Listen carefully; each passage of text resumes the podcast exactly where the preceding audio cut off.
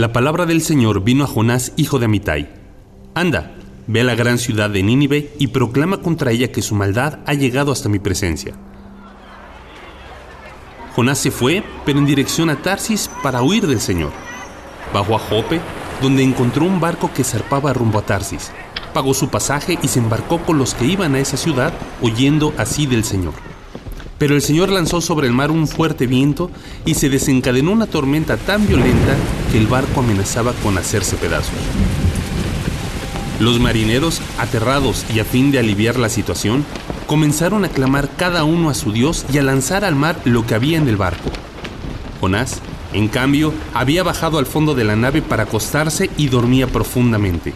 El capitán del barco se le acercó y le dijo, ¿Cómo puedes estar durmiendo? Levántate, clama a tu Dios. Quizás se fije en nosotros y no perezcamos. Los marineros, por su parte, se dijeron unos a otros, Vamos, echemos suertes para averiguar quién tiene la culpa de que nos haya venido este desastre. Así lo hicieron, y la suerte recayó en Jonás. Entonces le preguntaron, Dinos ahora, ¿quién tiene la culpa de que nos haya venido este desastre? ¿A qué te dedicas? ¿De dónde vienes? ¿Cuál es tu país? ¿A qué pueblo perteneces? Soy hebreo y temo al Señor, Dios del cielo, que hizo el mar y la tierra firme. Les respondió. Al oír esto, los marineros se aterraron aún más, y como sabían que Jonás huía del Señor, pues él mismo se lo había contado, le dijeron, ¿Qué es lo que has hecho? pero el mar se iba enfureciendo más y más, así que le preguntaron, ¿Qué vamos a hacer contigo para que el mar deje de azotarnos? Tómenme y láncenme al mar, y el mar dejará de azotarlos. les respondió, Yo sé bien que por mi culpa se ha desatado sobre ustedes esta terrible tormenta. Sin embargo, en un intento por regresar a tierra firme, los marineros se pusieron a remar con todas sus fuerzas. Pero como el mar se enfurecía más y más contra ellos, no lo consiguieron. Entonces clamaron al Señor, Oh Señor, tú haces lo que quieres. No nos hagas perecer por quitarle la vida a este hombre, ni nos hagas responsable de la muerte de un inocente. Así que tomaron a Jonás y lo lanzaron al agua, y la furia del mar se aplacó. Al ver esto, se apoderó de ellos un profundo temor al Señor, a quien le ofrecieron un sacrificio y le hicieron votos. El Señor, por su parte, dispuso un enorme pez para que se tragara a Jonás, quien pasó tres días y tres noches en su vientre.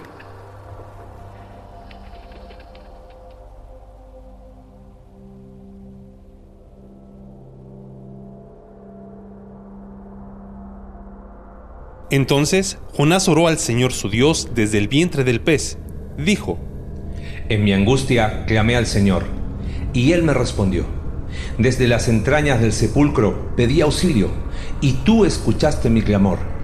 A lo profundo me arrojaste, al corazón mismo de los mares.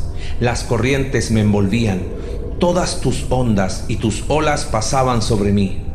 Y pensé, he sido expulsado de tu presencia. ¿Cómo volveré a contemplar tu santo templo? Las aguas me llegaban hasta el cuello, lo profundo del océano me envolvía, las algas se me enredaban en la cabeza, arrastrándome a los cimientos de las montañas. Me tragó la tierra y para siempre sus cerrojos se cerraron tras de mí. Pero tú, Señor, Dios mío, me rescataste de la fosa.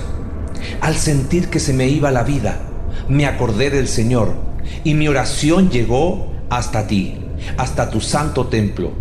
Los que siguen a ídolos vanos abandonan el amor de Dios. Yo, en cambio, te ofreceré sacrificios y cánticos de gratitud.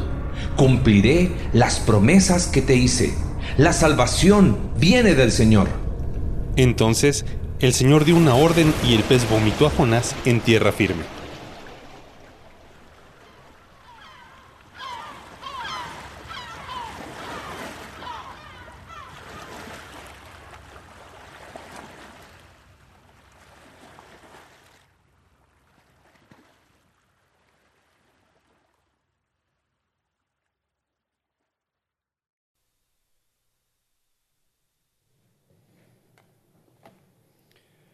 Ya se pueden imaginar la escena. Ya pudieron ver cómo es que ha llegado la historia hasta acá. Esta es la tercera semana donde estamos viendo la historia de Jonás. Y cuando dejamos a nuestro antiprofeta Jonás, él estaba siendo lanzado al mar por los marineros, quienes eh, fueron dirigidos por Jonás mismo hacerlo. La idea siendo que eh, si el problema era con él, pues él se iba a matar, se iba a suicidar y ya se iba a acabar el problema. Y si esto fuera un programa de televisión, temporada 1 terminaría con versículo 16 de capítulo 1. Jonás siendo lanzado al mar. Y ya, espérenos la próxima temporada. Y todos pensando, ¿y qué va a suceder? ¿Van a cambiar de personaje? ¿O cómo, cómo va a seguir la historia de Jonás? Porque ya fue lanzado al mar. ¿Qué más se puede hacer? Yo me imagino temporada 2, episodio 1, comenzando con el gran pez. Jehová tenía preparado un gran pez que tragase a Jonás y estuvo Jonás en el vientre del pez tres días y tres noches. ¿En serio, un pez? es una de las cosas más bizarras que encontramos en el Antiguo Testamento. Es tan bizarro que, que eso es lo que llegó a tomar el centro de la historia de Jonás. Como vemos en la historia de Jonás, no ocupa tanto espacio, pero es algo tan extraño que es casi lo que define a Jonás. Ahora, Dejando a un lado el argumento acerca del pez, si fue literalmente un pez, no tenemos problema con creer que sí lo fue, creemos en un, Dios que eh, la próxima semana vamos a celebrar el hecho de que Dios envió a su Hijo Jesucristo a morir y tres días después resucitar. El hecho de que un pez pudiera tragar a un ser humano y tenerlo eh, vivo por tres días eh, no es un problema. Pero al ver la estructura literaria de Jonás, pues puede ser que sí, literalmente esto es una autobiografía o es algo eh, con fin de, de, tal vez explicar otra verdad y esto más es algo figurativo, no cambia el hecho de que el tema del pez tenía figuras importantes y con el paso del tiempo los israelitas, los judíos, empezaron a ver este suceso como algo que significaba algo más. Eh, Jesús mismo menciona este tema del pez. En Mateo 12, 39 dice, Él respondió y les dijo, la generación mala y adúltera demanda señal, pero señal no le será dada sino la señal del profeta Jonás. A ver, ¿y cuál es la señal del profeta Jonás? Porque como estuvo Jonás en el vientre del gran pez tres días y tres noches, Así estará el Hijo del Hombre en el corazón de la tierra tres días y tres noches. Entonces Jesús lo toma como una figura de muerte y resurrección, como una figura de quien descende hasta lo más bajo de la tierra y después Dios le rescata de ahí de forma milagrosa. Es más, los profetas utilizaban el lenguaje de ser devorado por las otras naciones. En Oseas capítulo 8, eh, hablando acerca de Israel, hablando de, la calamidad que vino sobre ellos, en versículo 1 dice, de, de, capítulo 8 de Oseas, pon a tu boca trompeta como águila viene contra la casa de Jehová, porque traspasaron mi pacto y se rebelaron contra mi ley. A mí clamará Israel, Dios mío, te hemos conocido. Israel desechó el bien, enemigo lo perseguirá. Y aquí tenemos a un pueblo rebelde que se va huyendo de la presencia de Jehová. Israel desechó el bien. Y en su, en su huida fue devorado. En versículo 8 dice, devorado será Israel. Pronto será entre las naciones como vasija que no se estima. Entonces un pueblo desobedeciendo es devorado por otras naciones. ¿Entienden la figura? Ven cómo esto va haciendo paralelos. Es más, eso fue Israel, el norte, el reino del norte. Ellos fueron devorados por Asiria y nunca más llegaron a ser reino. De ahí salen los samaritanos. El reino del sur fue llevado, a ver si quién se acuerda, fue llevado por quiénes. Voy a pretender que escuché Babilonia. Muy bien, Babilonia. Sí, fueron tomados por Babilonia los judíos. Y en Jeremías capítulo 51 hay un capítulo que está juzgando a Babilonia, pero describe lo que hizo Babilonia en estos términos. Jeremías 51, 34 dice, me devoró me desmenuzó Nabucodonosor, rey de Babilonia, y me dejó como vaso vacío. Me tragó como dragón, llenó su vientre de mis delicadezas y me echó fuera.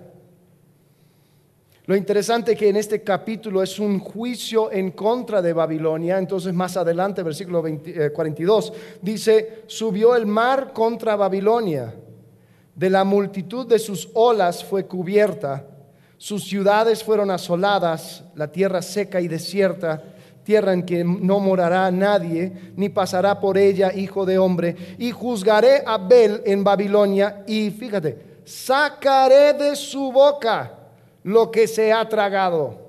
Y no vendrán más naciones a él, y el muro de Babilonia caerá. Salió de en medio de ella, o salid de en medio de ella, pueblo mío, y salvad cada uno su vida del ardor de la ira de Jehová Aquí es donde también esto toma una figura. Empiezan a ver a Babilonia como un gran monstruo que traga a Judea.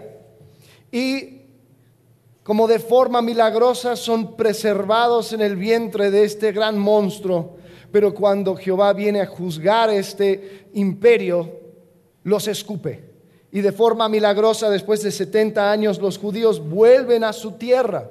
Entonces, estoy seguro que el capítulo 2 de Jonás tenía una figura también más, más importante, más allá, donde la oración de Jonás de agradecimiento por haber sido cuidado eh, cobró eh, algún un valor eh, adicional al ver las circunstancias de los judíos. En Salmo 124 también hay un lenguaje similar. Dice, al no haber estado Jehová por nosotros, diga ahora Israel, a no haber estado Jehová por nosotros cuando se levantaron contra nosotros los hombres, vivos nos, habrían, nos habrían tragado entonces, cuando se encendió su furor contra nosotros. Entonces nos habrán inundado las aguas, sobre nuestra alma hubiera pasado el torrente. Hubieran entonces pasado sobre nuestra alma las aguas impetuosas. Bendito sea Jehová, que no nos dio por presa los dientes de ellos nuestra alma escapó cual ave del, lazo de los cazadores. Se rompió el lazo y escapamos nosotros. Nuestro socorro está en el nombre de Jehová que hizo el cielo y la tierra. Entonces, esta imagen, esta figura de Jonás en el pez, los judíos empezaron a verlo y ver a su propia historia dentro de eh, esta narrativa. Y la verdad, la oración de Jonás no estaría fuera de lugar si fuera el Salmo 151, si fuera un salmo ahí junto con las demás. Eh, es, un, es un poema hermoso de agradecimiento, de esperanza, de salvación. Ha sido de aliento eh, para personas por miles de años. Toma elementos y frases de diferentes salmos. Y, y en realidad cuando lo leemos o sea, sí lo podemos ver como algo bueno. Vamos a leerlo de vuelta, son nueve versículos nada más. Dice, entonces oró Jonás a Jehová su Dios desde el vientre, del, pez y dijo, invoqué en mi angustia a Jehová y él me oyó. Desde el seno del Seol clamé y mi voz oíste.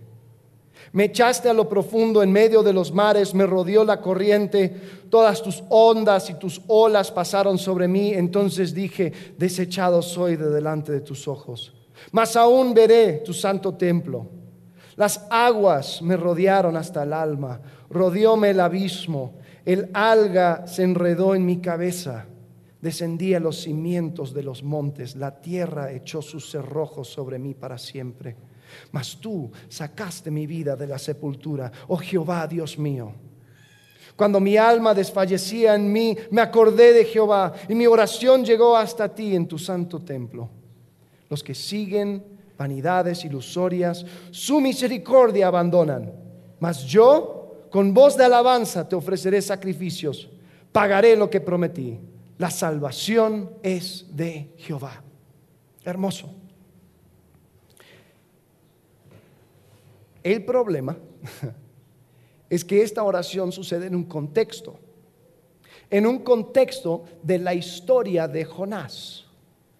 En realidad, si Jonás hubiera sido una historia de dos capítulos, capítulo 1, capítulo 2, terminaríamos diciendo, wow, mira cómo Jonás en la situación más adversa, él ora a Jehová, él agradece a Jehová, qué increíble. Y tal vez le compararíamos con otro profeta que tuvo una circunstancia similar, Habacuc. Y cómo es que Habacuc al final él también termina agradeciendo a Dios, diciendo, aunque la higuera no florezca, ni en las vides haya frutos, aunque falte el producto del olivo y los labrados, y los labrados no den mantenimiento y las ovejas sean quitadas de la, la majada y no haya vacas en los corrales, con todo me alegraré en Jehová y me gozaré en el Dios de mi salvación. ¡Wow! ¡Qué increíble! Si Jonás fuera un, libro de dos capítulos, nos quedaríamos con un, buen sabor en la boca al hablar, al hablar de Jonás. Pero Jonás no es un libro de dos capítulos, es un libro de cuatro capítulos.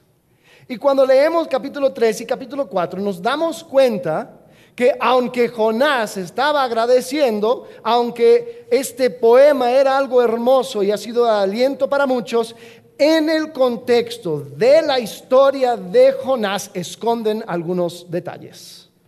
Esconden algunos detalles porque Jonás no cambió.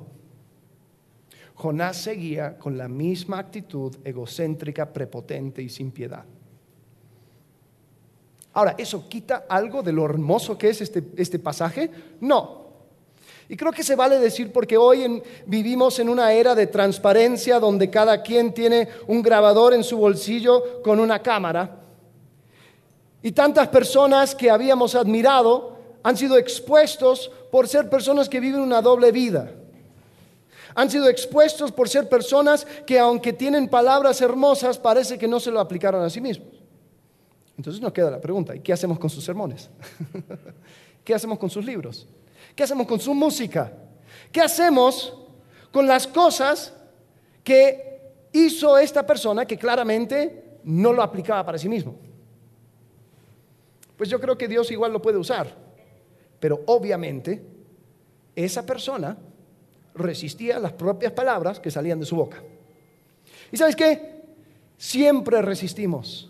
La carne siempre resiste. Si estás anotando, este es el punto central. Nuestra carne siempre resiste que lleguemos al final de nosotros mismos. Nuestra carne siempre resiste que lleguemos al final de nosotros mismos. El final de ti mismo es ese lugar donde ya dejas de echarle ganas para ganar el favor de Dios, donde ya dejas de defender tus acciones y tus actitudes estúpidas donde reconoces que sin Dios no puedes. Es un tipo de muerte. Es más, el apóstol Pablo lo dijo bien en Gálatas capítulo 2, versículo 20. Gálatas 2.20 dice, con Cristo estoy juntamente crucificado y ya no vivo yo, mas Cristo vive en mí. Y lo que ahora vivo en la carne, lo vivo en la fe del Hijo de Dios, el cual me amó y se entregó a sí mismo por mí. Versículo 21 dice, no desecho la gracia de Dios. Pues si por la ley fuese la justicia, entonces por, lo, por demás murió Cristo. ¿Sabes? Si, la, si esta salvación fuera por tus obras, fuera por mis obras, entonces por demás murió Cristo. Si esto tuviera que ver, si esto fuera una reunión semanal de autosuperación donde tú puedes echarle ganas y tú puedes y tú puedes y tú puedes, y con nuestras fuerzas vamos a poder llegar a ser más espirituales o vamos a llegar a ser algo trascendental, pues entonces por demás murió Cristo.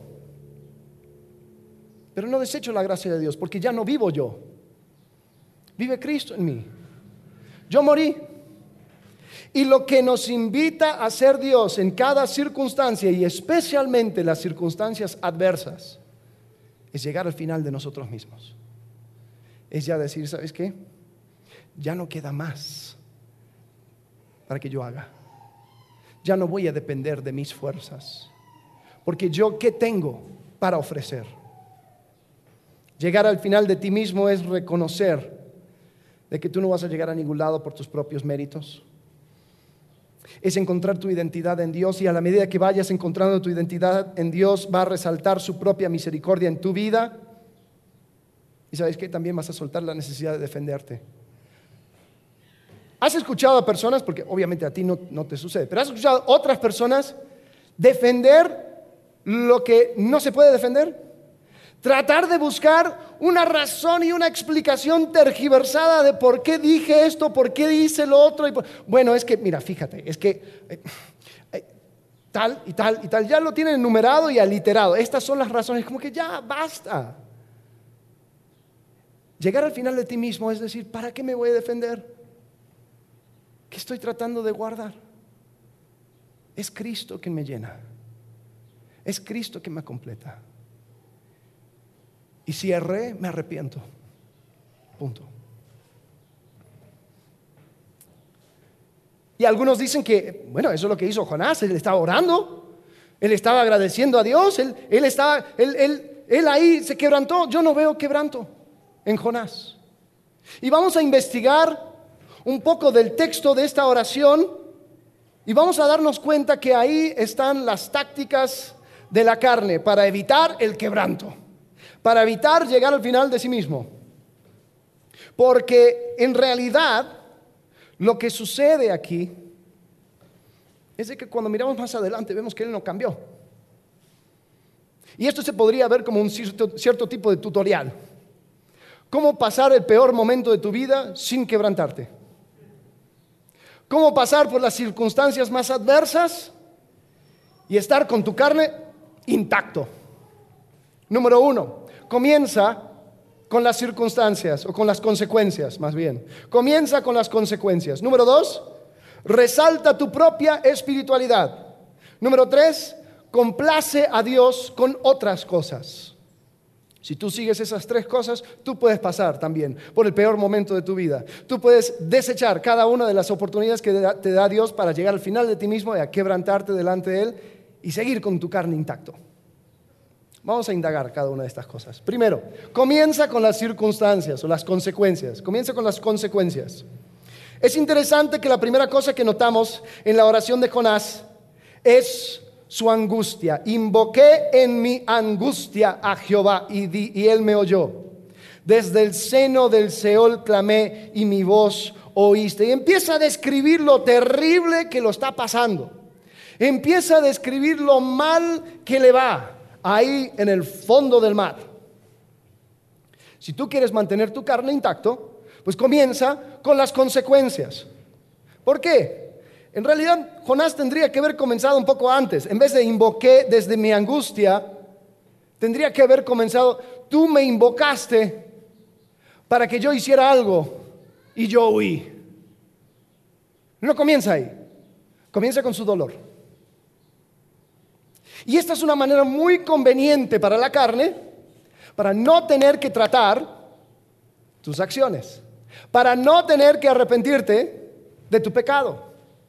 Porque la única cosa que ves es lo mal que lo estás pasando ahora. Tu carne siempre va a querer comenzar con las consecuencias de tus acciones para que el dolor de tu circunstancia sea el centro. En ningún momento se arrepiente Jonás. En ningún momento menciona su desobediencia. En ningún momento tiene la lucidez de reconocer que está en esta situación a causa de su propio orgullo. Es como que, ah, aquí estoy y mira cómo sufro.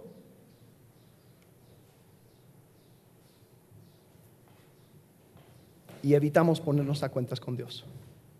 Ahora, paréntesis. Esta oración es una oración hermosa, vuelvo a decir. Y no siempre uno sufre porque algo hizo. Ojo, cuando yo hablo de que tú tienes que regresar y ver las razones por las cuales te encuentras en esta situación, hay veces, como en la historia de Job, hicimos todo un estudio acerca de esto, donde pues no hay nada. Es simplemente confiar en Jehová. ¿Y sabes qué? En esas circunstancias, o sea, aférrate de capítulo 2 de Jonás porque para ti aplica. No aplica para Jonás. Para nada. No podemos meter a todas las circunstancias en el mismo bote. No podemos decir, Ay, pero mira cómo sufro. El banco va a tomar mi casa. Ay, esto es una tragedia. Pero yo confío en Jehová. Y espérate. Pero no es que fuiste a, jugar todos los fines de semana. No es que te endeudaste. No es que todos estaban a tu lado diciendo que no lo hagas, que no lo hagas, que, que va a haber consecuencias. Ay, sí, pero mira, mira, mira cómo estoy sufriendo. Mira, espérate. Toma un pasito para atrás para mirar por qué sucede. Hay quienes están en la ruina y solamente se enfocan en la ruina, no en el descenso hacia la ruina.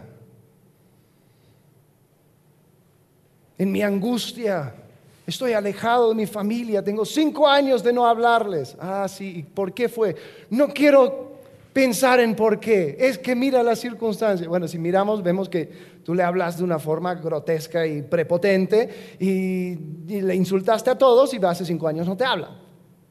Y podrías en cualquier momento llamarles y decir, oye, mira, la verdad, te pido perdón. Pero no me voy a enfocar en mi arrepentimiento. Voy a enfocarme en mi dolor. Si no quieres quebrantarte, clave número uno, para mantener tu carne intacto es comenzar con las consecuencias. Enfócate ahí. Que tu dolor sea el centro. Compara esto, la oración de Jonás, con la oración de David. Salmo 32, versículo 4 porque de día y de noche se agravó sobre mí tu mano, se volvió mi, verdor en sequedades de verano. Él está diciendo, lo estoy pasando mal. Y sabes que Jehová, tuviste una mano en eso, así como Jonás. Ahí comienza, versículo 4. Versículo 5, muy interesante, un poco de lucidez. Mi pecado te declaré y no encubrí mi iniquidad. Dije, confesaré mis transgresiones a Jehová y tú perdonaste la maldad de mi pecado. Y ahora empieza a levantar la cabeza. Por esto orará a ti todo santo en el tiempo en que pueda ser hallado. Ciertamente en la inundación de muchas aguas no llegarán estas a él. Tú eres mi refugio. Me guardarás en la angustia. Con cánticos de liberación me rodearás. Cuando llega la tragedia, hay personas que se los pasa diciendo, bueno, pues todo pasa por una razón. Todo tiene una razón. El problema es que cuando eso sale de tu boca, la respuesta podría ser, ¿y cuál es la razón? Y ahí uno se queda callado, ¿no? Dios, sí, hay muchas cosas de su voluntad y su proceder que no entendemos y no nos toca entender.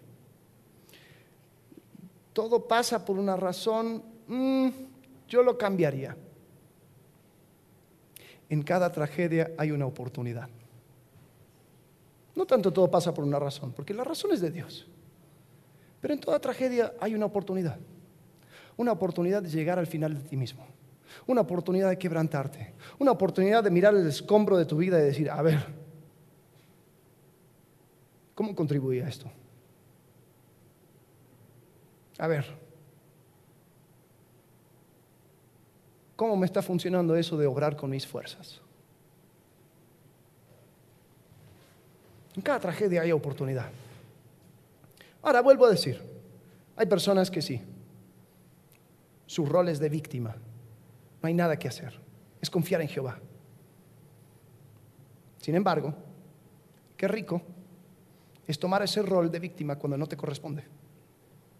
Qué rico es ignorar por completo la razón por la cual tú llegaste a donde estás.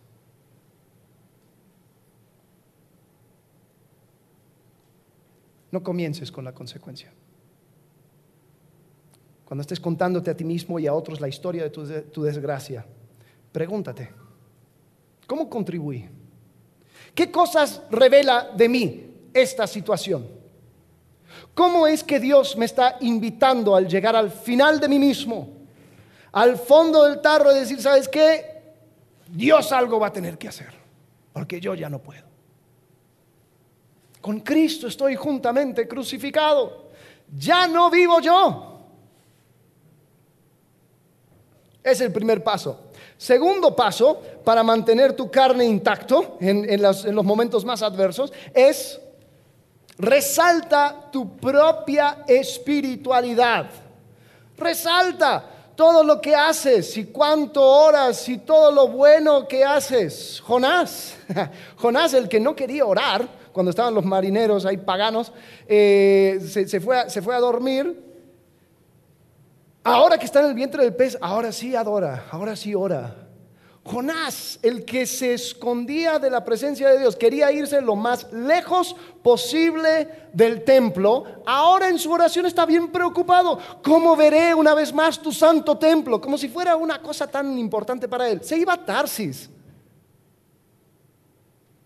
Pero si quieres pasar por momentos de profundidad y no quebrantar tu carne, asegúrate de resaltar tu propia espiritualidad. Asegúrate de hablar de todo lo que has hecho, de cuánto oras, de todo lo que haces. Porque cuando yo resalto mi espiritualidad, entonces ¿para qué necesito la misericordia de Dios? Yo no necesito su misericordia ni su gracia. Yo estoy bien.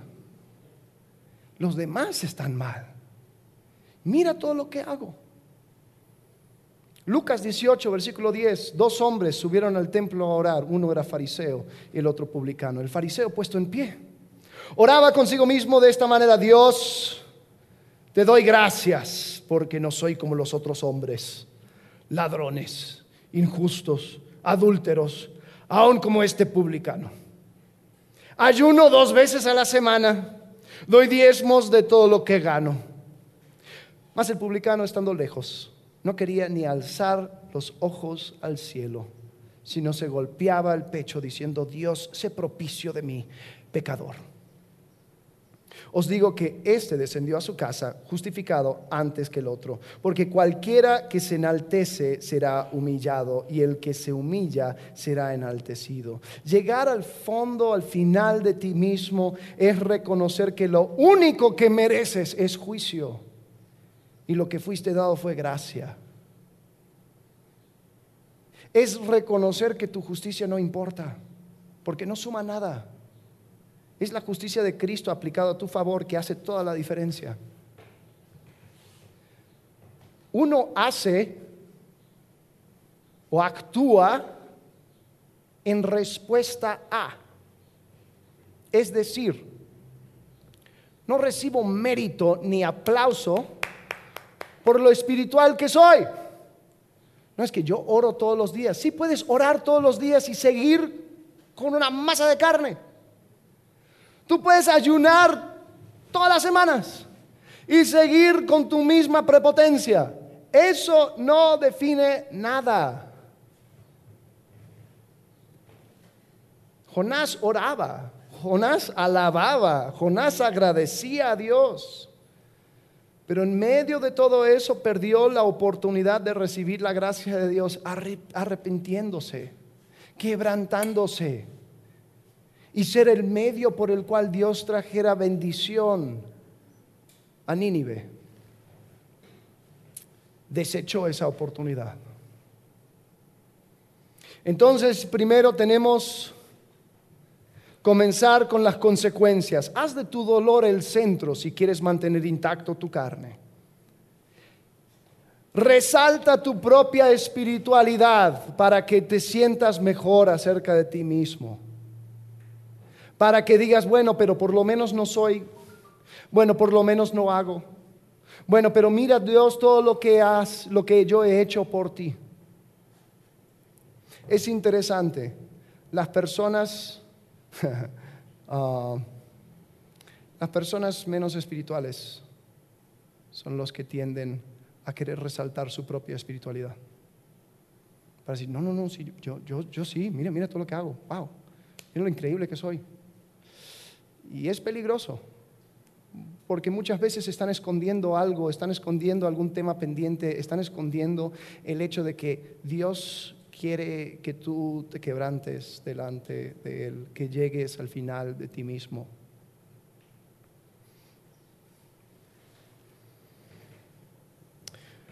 La última táctica de la carne es complacer a Dios con otras cosas. Es complacer a Dios con cosas ajenas a la situación misma. Es ignorar lo que sucedió, es no arrepentirse, ir inventando cualquier otra cosa, decir, bueno Dios, ah, mira, de aquí en adelante, olvidémonos del pasado, de aquí en adelante te voy a servir. Señor, te prometo que voy a hacer tal y cual cosa. Esta semana, ¿cuántas personas están haciendo una caminata, no? Y cuando tú preguntas y entrevistas a estas personas y dices, oye, ¿por qué lo haces? No, porque, porque yo, yo he sido muy malo. Entonces, yo le prometí a Dios que si, me sacara de la situación, entonces yo le voy a hacer esto. Y yo le voy a eh, cumplir con, esta cosa, tal cual cosa.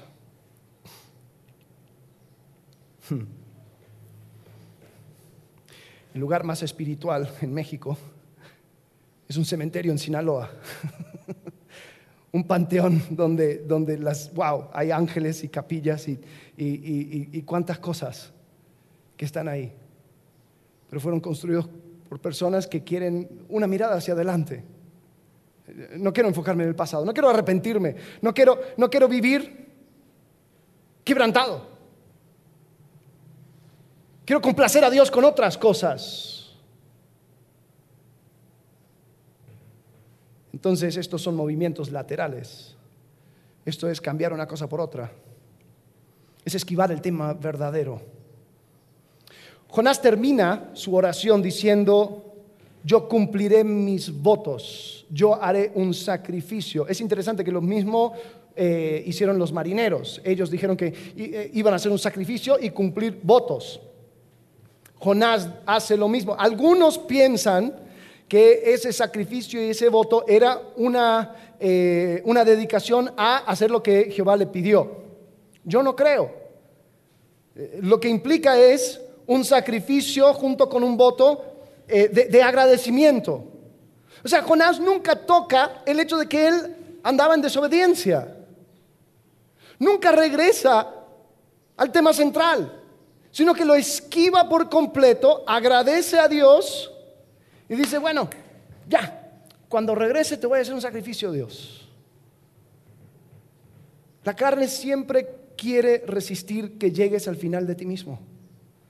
No hay problema con que seas espiritual, ¿eh?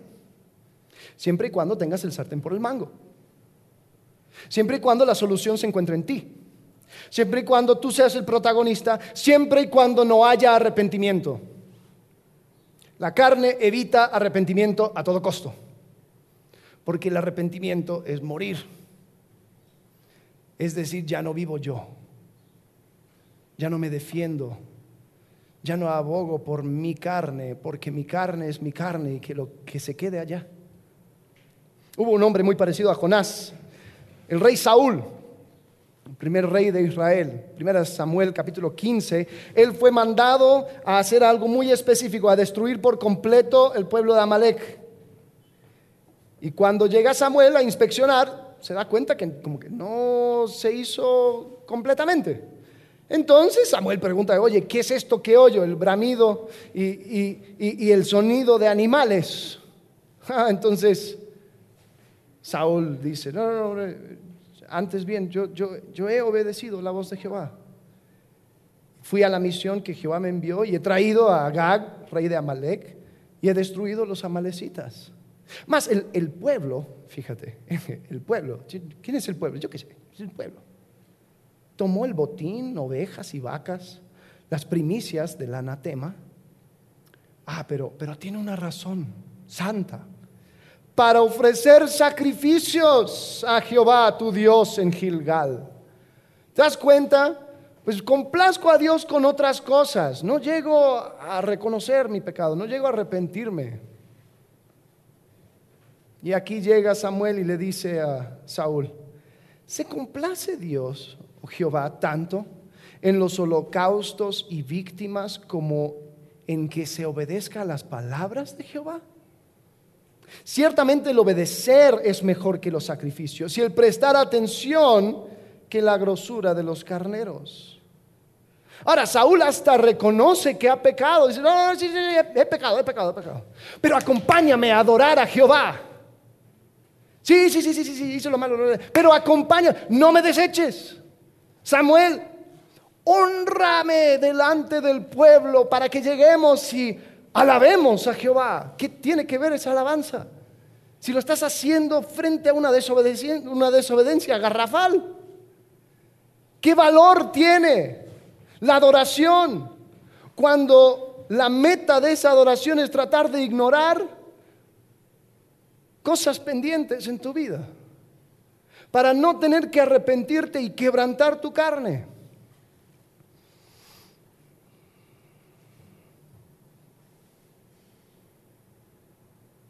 Hay veces donde nuestra alabanza, así como globo desinflado, llega al piso, ahí se queda. Porque ¿para qué sirve? Si lo que estoy tratando de hacer es complacer a Dios con otras cosas. Oh, qué terrible sábado. Mejor voy a la iglesia. Está bien. Ven, eres bienvenido. Pero ponte a cuentas con Dios.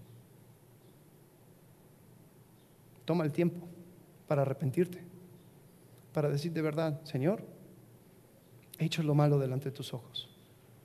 No voy a encubrir delante de ti mi maldad. Señor, mi carne no quiere morir. Y Dios nos da oportunidades. Y Dios nos da momentos donde nos damos cuenta que no puedo con esto. Y en vez de buscarle una razón, te invito a que le busques la oportunidad. A quebrantar y a matar a tu carne y decir, ¿sabes qué? He llegado al final de mí mismo. He llegado al fondo. Ya no vivo yo.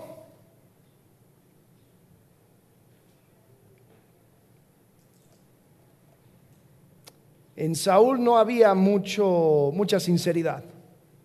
Eh, él reconoció su pecado, sí. Él pidió perdón, sí, pero no se arrepintió. Son tres cosas diferentes. Eh, reconocer tu pecado tiene que ver con aceptar la realidad, sí, he pecado. Pero ¿cuántas veces hemos sí, he pecado, pero ¿qué quieres? Eso es reconocer tu pecado. Pedir perdón es querer misericordia de otros. Sí, he pecado, pero perdóname, ¿no? Eso también se ha escuchado. Muy diferente el arrepentimiento. El arrepentimiento es un quebranto, el arrepentimiento es un cambio de dirección. El arrepentimiento es decir, ¿sabes qué? No tengo excusa. He pecado. Y ya no quiero seguir así. Me doy la vuelta. Ahora, en nuestra, nuestra historia em, infantilizado de Jonás, muchas veces pensamos que el pez le, escupió ahí en la, en la orilla de Nínive. El problema es que Nínive no tiene orillas, o sea, no está al lado del mar. Entonces, ¿dónde, dónde le escupió el pez? Lo más probable, no sabemos, pero lo más probable es que le, lo escupió en Jope, de donde zarpó. O sea, regresó de donde, salió. Y como compartió Marcelo la, semana pasada, a veces retroceder es avanzar. Eso es arrepentimiento. Arrepentimiento es me voy por acá, me voy por acá, me voy por acá. No. ¿A dónde voy? No, no puedo. Regreso. Pero tanto habías invertido, pero tanto en tu carne, pero tanto pensabas que tenías razón. No hay excusa. Perdón, me arrepiento. Nuestra carne siempre resiste que lleguemos al final de nosotros mismos. Nuestra carne va a querer que comiences con las consecuencias para que no tengas que pensar en tus acciones, las que te trajeron hasta aquí. Para hacer que el dolor tuyo sea el centro de la discusión, del discurso, de la narrativa que existe en tu cabeza. Tu carne siempre va a querer que tú resaltes tu propia espiritualidad para que no te sientas tan mal. Tu carne siempre va a querer complacer a Dios con otras cosas para no dejar de sentirte espiritual. ¿Sabes qué? tu carne no tiene problema que estés aquí. Tu carne no tiene problema que tú adores. No tiene problema que tú alabes. Tiene problema cuando le atentas, cuando atentas en contra de tu carne. Dices, tú te vas. Tú tienes que morir. Ah, no, no, no, no, no, no, espérate, espérate, espérate, espérate. Pero, ¿qué tal si hacemos así, trabajo en conjunto? Pues tú le echas ganas y agradas a Dios y juntos y tú te enorgulleces y tú haces un montón de cosas y la gente te aplaude y ahí todos dicen que tú eres, wow, el mejor. La carne no tiene problema con eso. Y es más, si nos decimos cosas como que soy nueva criatura, de aquí en adelante, no voy a mirar para atrás. Mira para atrás si dejaste algo pendiente. Ay, sí. Nosotros tenemos muchos, eh, mis hermanos, somos seis. Eh, y de vez en cuando mi mamá se olvidaba de uno. Una vez creo que pasó como cuatro horas en un parque, mi hermanito. Nunca fue igual después de ese momento. Pero... Sí, vamos para adelante, pero no te dejes nada. O sea, asegúrate de, de resolver cualquier cosa pendiente. Y si tú no puedes y dices, yo, no es que tú no entiendes la razón, no es que tú no... ¿Has visto personas que tratan de defender lo indefensible? ¿Y cómo es que no te sacan cada, cada una de las razones? Arrepiéntete. Llega al final, al fondo de ti mismo. La carne no tiene problema de vivir juntamente con Cristo. El problema es cuando la carne tiene que morir para que Cristo tome su lugar. Con Cristo estoy juntamente crucificado. Ya no vivo yo, mas vive Cristo en mí. Y lo que Cristo te invita a hacer es recibir la vida intercambiada. La vida intercambiada tiene que ver con yo hacerme cargo de cada uno de mis pecados en, en el sentido de contabilizar y decir, Señor, esto es lo que yo traigo a la mesa, mi pecado. Y no merezco nada más que juicio y que Cristo lo tome e intercambie nuestro pecado por su justicia. Ahora, hay personas que quieren llegar a Cristo, así, bueno, Cristo, aquí estoy, ¿y? ¿Hay arrepentimiento? No, no, no, no, a ver, ¿qué tienes para mí? Como si fuera programa de gobierno, ¿no? A ver, ¿y qué, qué tienen?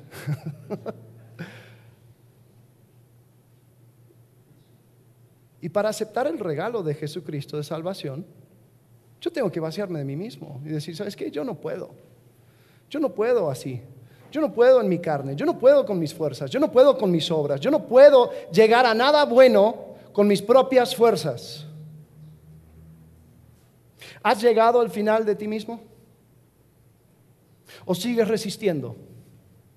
Sintiendo que estás en el hoyo, en el lugar más profundo de tu vida, pero no te vas a quebrantar. Dios invita al quebrantamiento y al arrepentimiento. Te invita a dejar de buscar soluciones que te tiene a ti como protagonista y a ver a Dios como aquel que puede suplir todo lo que necesitas. Hoy es domingo de ramos. Hoy es el domingo donde se celebra la entrada de Jesucristo a Jerusalén donde pasó su última semana. Sabemos que la semana no terminó muy bien Comienza la próxima bien, pero el fin de esta,